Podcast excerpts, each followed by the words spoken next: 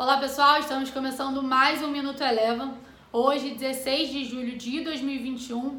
As vendas no varejo nos Estados Unidos, que foi divulgado hoje pela manhã, referente ao mês de junho, vieram acima do que o mercado esperava, mas ainda assim não conseguiu, não foi suficiente para sustentar as bolsas americanas em alta, já que no final da manhã foi divulgado o sentimento do consumidor medido pela Universidade do Misca. Esse dado apresentou uma piora, trazendo a incerteza sobre a sustentabilidade da retomada econômica, levando em consideração o avanço da variante Delta pelo mundo, com alguns países, tanto na Europa, nos Estados Unidos e também na Ásia, já retomando algumas restrições.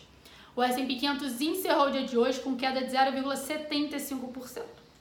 Aqui no Brasil, em dia de vencimento de opções sobre ações, o Ibovespa seguiu o ritmo das bolsas norte-americanas, teve um dia negativo, encerrou com queda de 1,18%, limitando os ganhos da semana em 0,4%.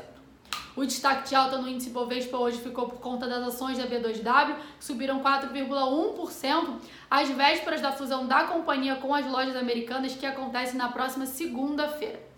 Ainda no cenário local, os investidores seguem de olho na reforma tributária e ainda em relação ao cenário político, ontem à noite o Congresso aprovou a Lei de Diretrizes Orçamentárias para 2022 e agora o Congresso entra de férias e só volta no início de agosto.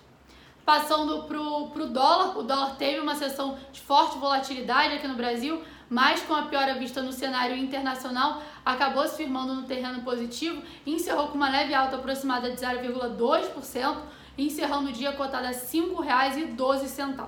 O Minuto Eleven de hoje fica por aqui. Se você quiser ter acesso a mais conteúdos como esse, inscreva-se em nosso site www.elevafinancial.com e siga a Eleven também nas redes sociais. Eu sou a Jéssica Feitosa e eu te espero no próximo Minuto Eleven.